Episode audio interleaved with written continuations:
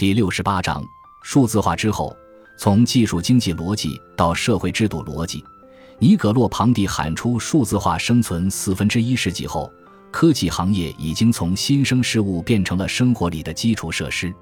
数字连接了世界，连接所带来的问题也在浮出水面。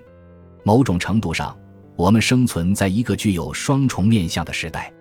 这是一个新兴生产力狂飙猛进的时代，数字技术给生产提供新的可能性，认知的边界正在向新的疆域扩张。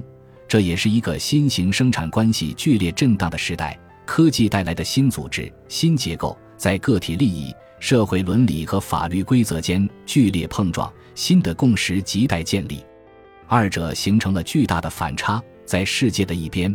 人们兴奋地看到新的生产力以更快的速度生产出了更新奇酷炫的产品，生活的便捷效率都有了巨大提升。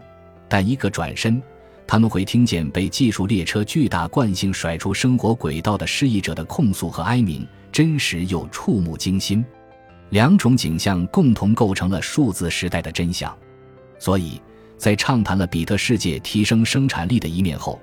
本章的内容也回到了原子世界的逻辑。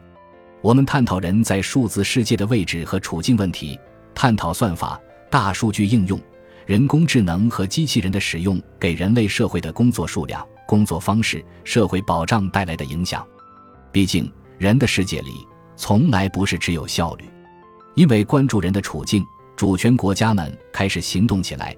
对个人数据和隐私的保护已经成为大多数国家的共识。而在一些经济体里，对算法的监管也纳入了讨论之中。随着大国纷纷出台针对科技和数据的监管策略，许多人发现，科技公司的运行逻辑也在发生变化。科技已经成为一个被监管的行业。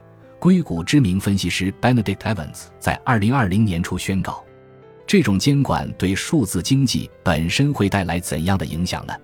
研究技术革命周期的学者卡罗塔佩雷斯发现，历史上的技术革命总会在技术狂飙猛进和金融市场投资泡沫后迎来生产关系的调整。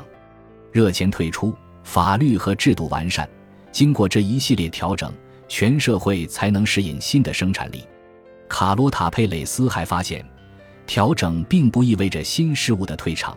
反而为其真正在全社会层面的应用和推广奠定基础，这可能并不是一个坏消息。数字经济迎来了新的挑战，但一切并未结束。